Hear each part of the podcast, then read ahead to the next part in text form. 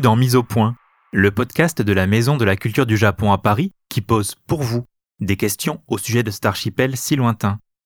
Des questions parfois impertinentes, mais toujours pertinentes. Faut-il être gros pour faire du sumo? L'animation japonaise est-elle vraiment violente? Y a-t-il des comédies musicales sexistes au Japon?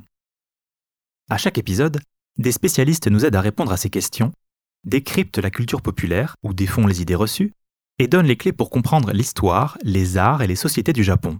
Alors, vous êtes prêts pour la mise au point?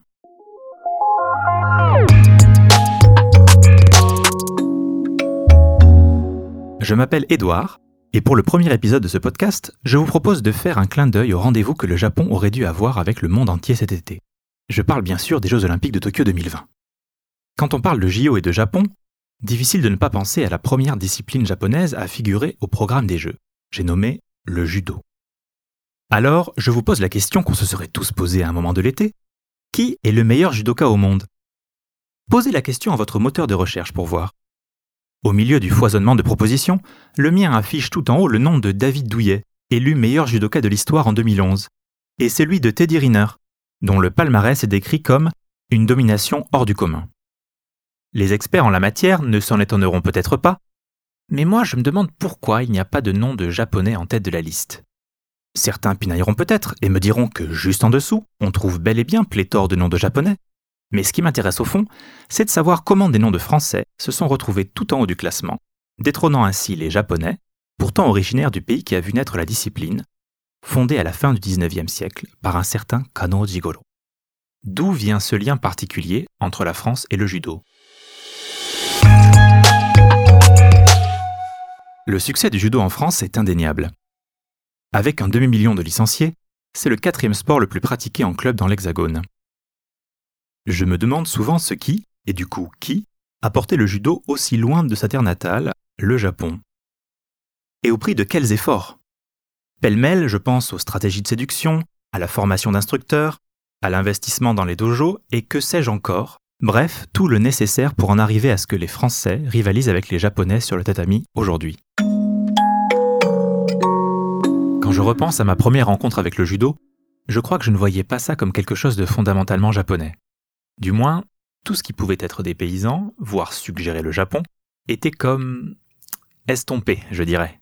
Et à en écouter ces spots publicitaires de la Fédération française de judo des années 90, je dirais que c'était plutôt volontaire.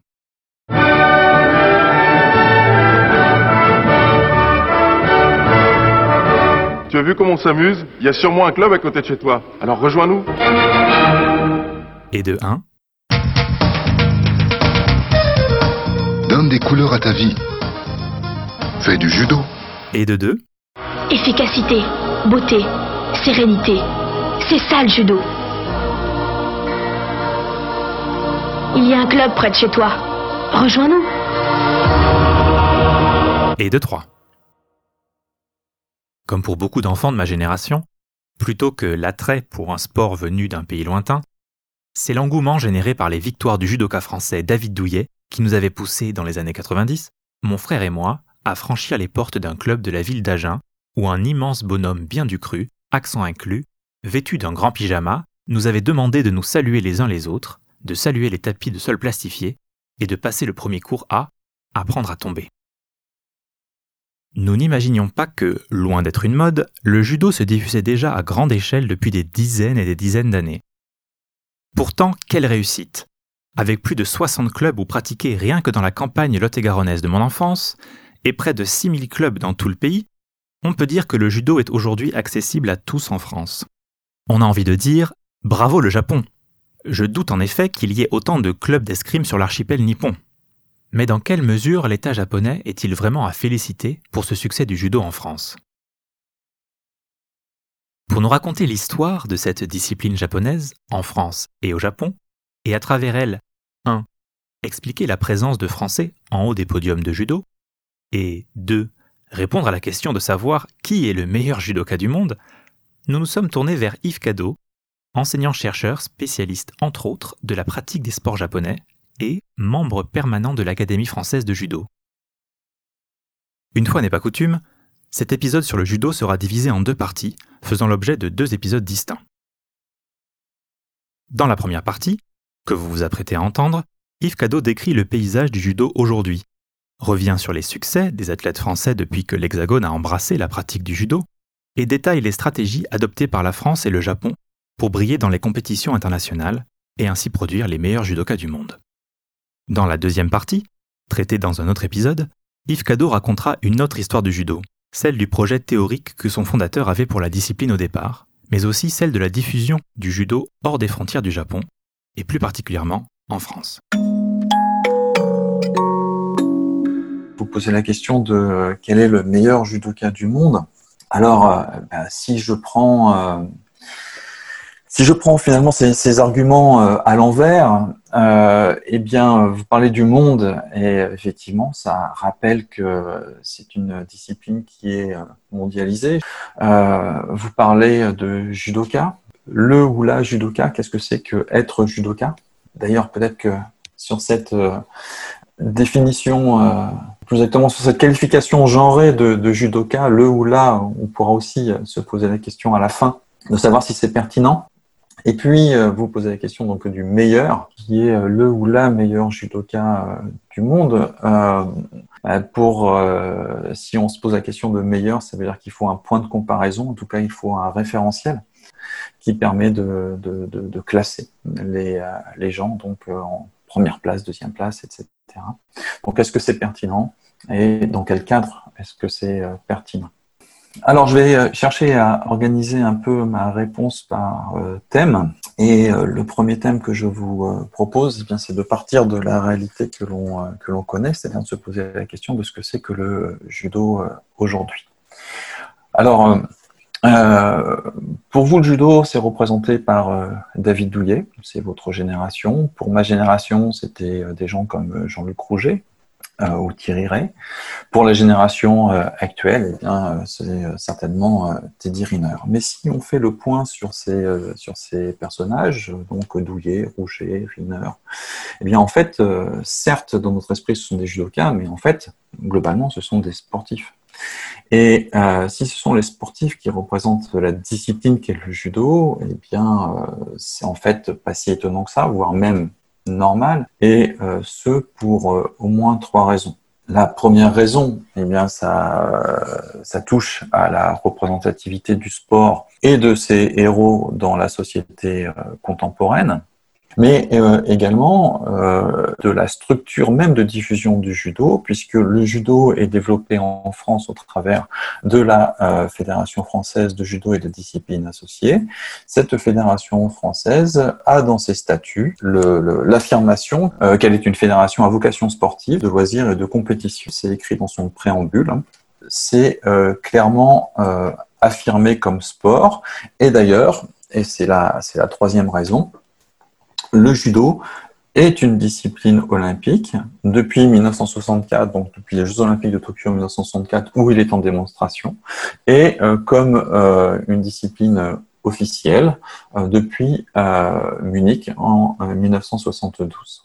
Le fait que ce soit une discipline olympique va avoir différentes conséquences. Évidemment, euh, alors on peut en définir trois, et puis on va euh, voir qu'en fait le lien entre le judo et l'olympisme euh, est aussi plus profond.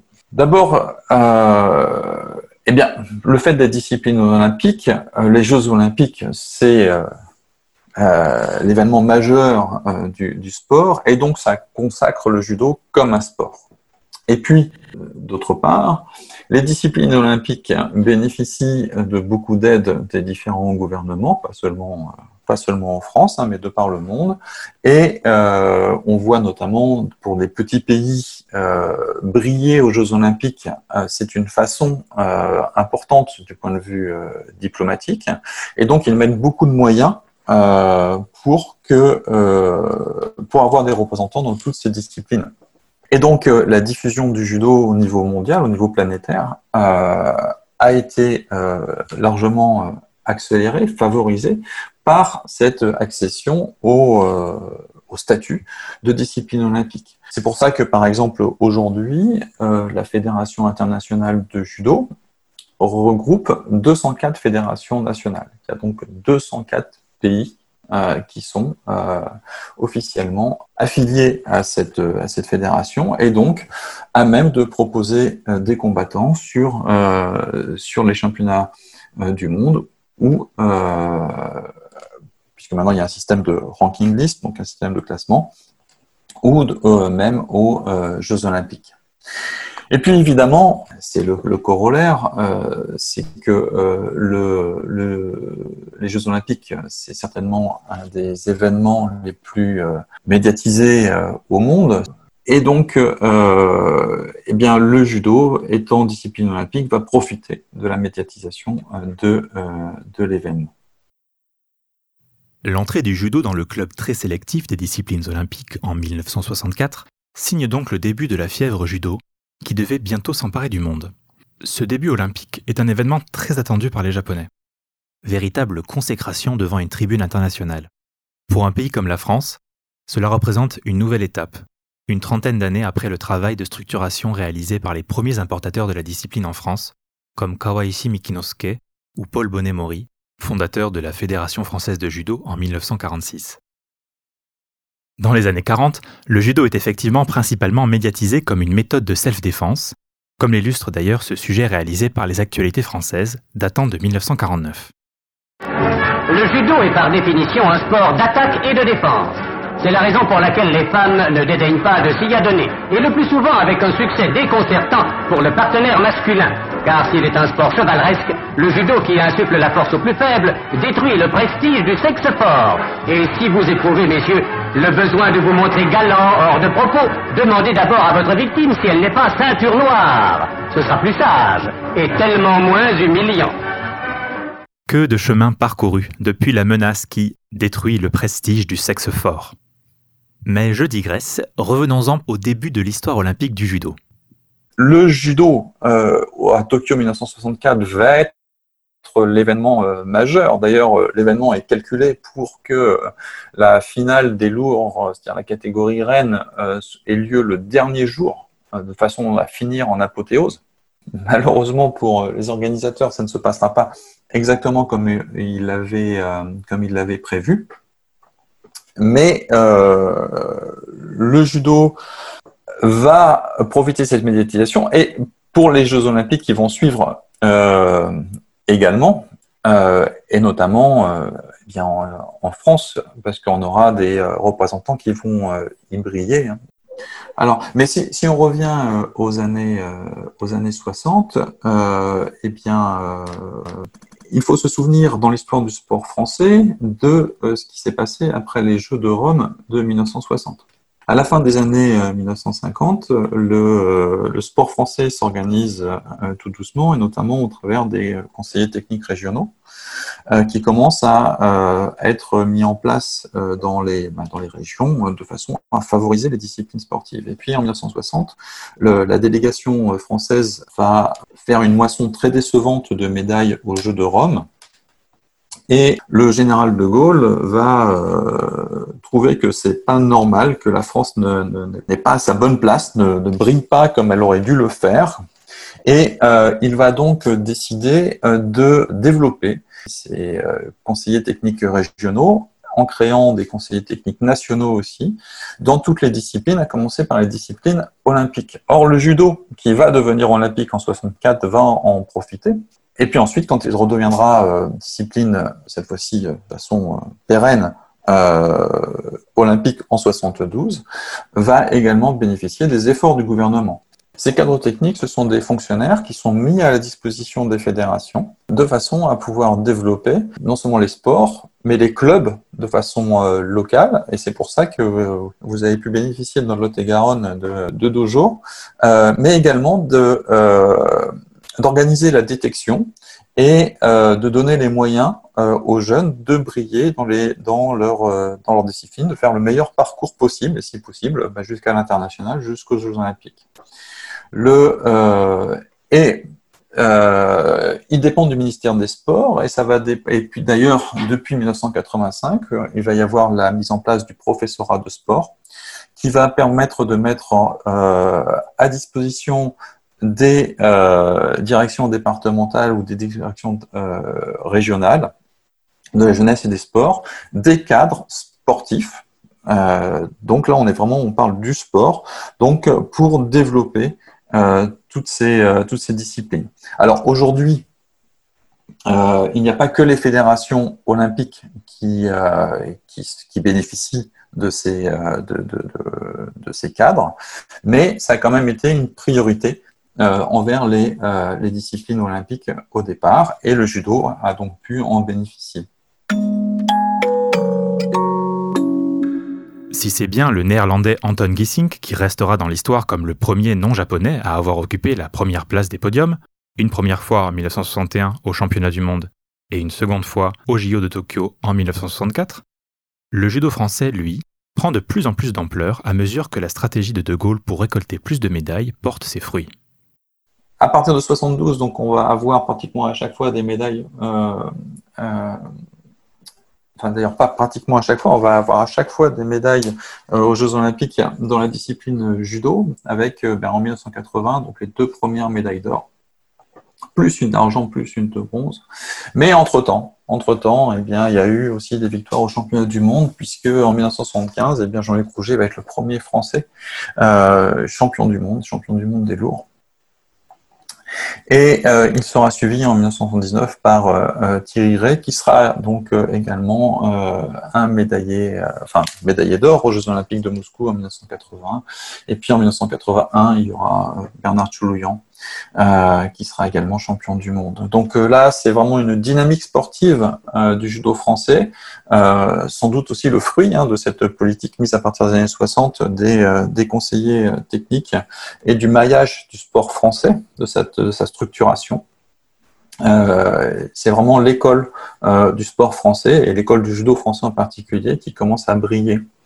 Et puis, euh, puisqu'on évoque euh, les succès sportifs et puis qu'on est, euh, est sur le début des années 80, eh bien, il faut rappeler que c'est également le début du judo féminin et que les filles se sont beaucoup battues pour pouvoir avoir accès à la compétition de, judo. Les Françaises en particulier, elles vont se battre, elles vont arracher même aux instances internationales le droit de le faire, alors que même les, japonaises hein, ne, ne, peuvent pas encore euh, prétendre à cette expression sportive du, euh, judo. Et euh, eh bien, euh, dès la première édition des championnats du monde de judo féminin en 1980 à New York, on va avoir un titre. Hein, c'est euh, Jocelyne Triadou qui va être la première championne du monde française. Et puis euh, en 1982, euh, les championnats du monde sont organisés à Paris. Et il y aura quatre titres pour la France. Et dans les années 80, eh bien, on Brigitte Dédier qui sera triple championne du monde. et lorsque et les Jeux Olympiques le judo féminin aux Jeux Olympiques sera en démonstration à, à Séoul. D'ailleurs, Brigitte Dédier sera médaille d'argent. Euh, et officiellement, à partir de 1992, à Barcelone. Et dès euh, cette première édition du, officielle du judo féminin olympique, eh bien, on aura deux médailles d'or françaises hein, avec Cécile Novak et Cathy Fleury. Donc, euh, on est vraiment sur, euh, sur, des, euh, sur des dynamiques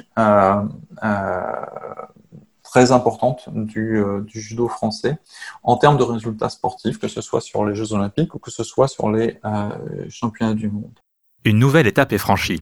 La France devient un adversaire redoutable pour le leader du judo qu'est le Japon, mais les records de quelques athlètes, fussent-ils placés en haut du podium, suffisent-ils pour reléguer le Japon à la seconde position du judo mondial? Risquons-nous à une comparaison plus large, qui couvre toutes les catégories, et surtout, qui regarde du côté des filles alors, puisqu'on était en train d'évoquer euh, donc les, succès, euh, les succès français euh, sur les Jeux Olympiques ou Championnats du monde, donc des Français et des Françaises, on peut aborder tout de suite la, question finalement du, du meilleur judoka. Et en fait, quand on se pose la question de qui est le meilleur judoka, le ou la meilleur judoka, hein, en fait, on ne parle pas de on ne parle pas de la discipline judo, on parle du judo en tant que discipline sportive, on parle de l'expression sportive du judo. Donc en fait, la bonne question, c'est se demander qui est le ou la meilleure, enfin, qui est le meilleur compétiteur ou la meilleure compétitrice de judo. Et là, eh bien, on peut regarder les choses de différentes façons. D'abord, on peut s'en remettre aux chiffres et à leur vérité, et puis après, on peut se demander parce que les chiffres ne disent pas ce qu'ils cachent derrière euh, euh, cette, euh, cette, apparente objectivité. Alors, si on regarde par exemple quelqu'un comme David Douillet, si ça a été finalement euh, si euh, douloureux pour les euh, Japonais, sa, victoire controversée en 2000 à Sydney contre Shinohara, c'est parce que il établissait un record. Ce record, c'était d'être quadruple champion du monde, champion olympique, et ça, c'était quelque chose qui avait déjà été fait par Yamashita Yasuhiro. mais en obtenant ce deuxième titre olympique, eh il devenait le premier judoka à être à la fois donc quadruple champion du monde et double champion olympique. Donc ça, c'était c'était un, un, traumatisme. Si on regarde maintenant, euh, euh par exemple, euh, euh, Teddy Riner, il est dix fois champion du monde. Euh, il est double champion olympique. Un des enjeux de Tokyo 2020, qui va se transformer en Tokyo 2021, euh, peut-être, euh, eh bien, euh, c'est d'être triple champion olympique. Et là, il égalerait un record détenu par un japonais. mais je vais en, reparler un petit peu après, mais Riner, il a aussi pu faire ce, ce record parce que euh, il a euh, bénéficié d'un changement de système en 2009 où les championnats du monde sont devenus une organisation annuelle alors qu'avant c'était une organisation tous les deux ans. Donc euh, les anciens champions hein, jusqu'en 2009 ils ne pouvaient prétendre être champions du monde qu'une fois tous les deux ans. Et Riner donc lui il arrivait au moment où ben, il, peut, il a pu faire un championnat du monde par an, et parfois même deux, puisque étant dans la catégorie des, des lourds, euh, de temps en temps euh, est organisé un championnat toute catégorie dans lequel il peut aussi euh, euh évoluer, et évidemment il a toutes, toutes ses chances. Donc euh, ça ne remet évidemment pas en, en cause ses, ses, compétences et l'exploit que ça représente, mais c'est aussi pour dire que euh, il a bénéficié euh, d'un système que ses aînés euh, ne connaissaient pas. Et donc, on ne peut pas complètement comparer non plus. Il y a plusieurs choses. Il y a aussi un effet loop, c'est-à-dire qu'on se concentre sur les catégories des lourds, qui sont la catégorie reine, mais c'est oublier ce qui se passe dans les autres catégories. Si vous regardez, par exemple, dans les, catégories euh, donc euh, inférieures en poids, vous avez des années 70, vous avez quelqu'un comme Puji Chozo qui est quadruple champion du monde.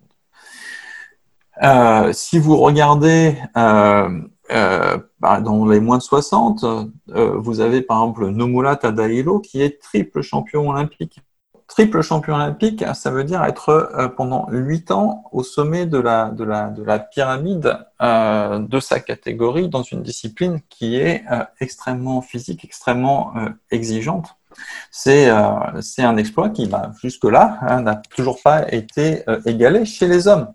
Parce que là aussi, on, alors vous allez me dire chez les filles non plus, mais c'est un petit peu, euh, mais on peut considérer les choses autrement. Parce que si on regarde par exemple quelqu'un comme euh, Tamula Lyoko, qui maintenant son nom de femme mariée c'est Tani Lyoko, mais euh, puisqu'elle a fini sa carrière sous le nom de Tani, mais euh, elle c'est quand même quatre finales olympiques et cinq podiums olympiques. Ça veut dire que pendant 16 ans, elle était euh, au sommet des, de, la, catégorie. D'ailleurs, elle est sept fois championne du monde. Mais c'est une fille, et c'est une petite catégorie.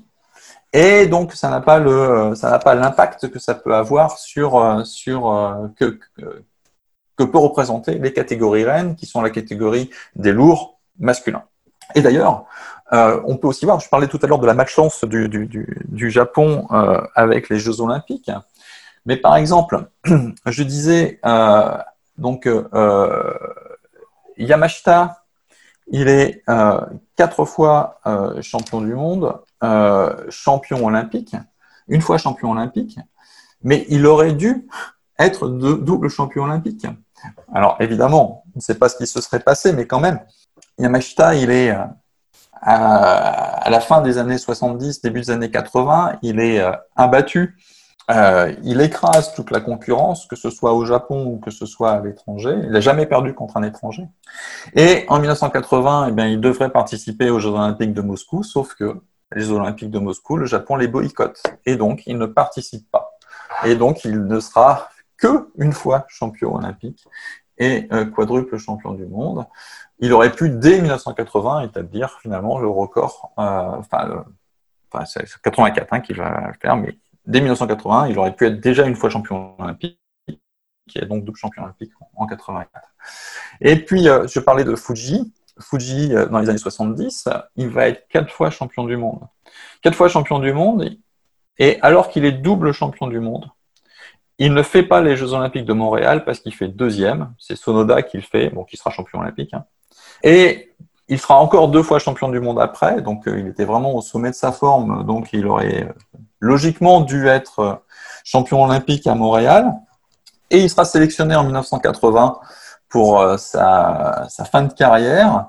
Euh, sauf que bah, lui aussi, hein, les boycotts, et donc il ne fera pas, il ne fera jamais les Jeux Olympiques, alors que pendant dix ans, il a dominé le judo, le judo mondial.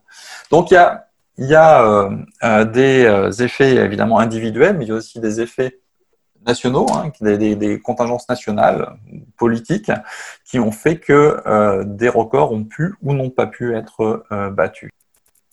Là, euh, c'est pareil, c'est-à-dire que on se concentre sur des individus. Alors effectivement, si on regarde hein, les individus, on, a de la chance en France puisque on a Douillet, Riner, qui sont des, des, judokas qui ont établi des, records hein, en termes sportifs mais ce sont des individus. Ce que j'essaie de dire au travers de ça, c'est que même si on a de façon euh, générale plutôt de bons résultats, notre système est très loin du système euh, japonais.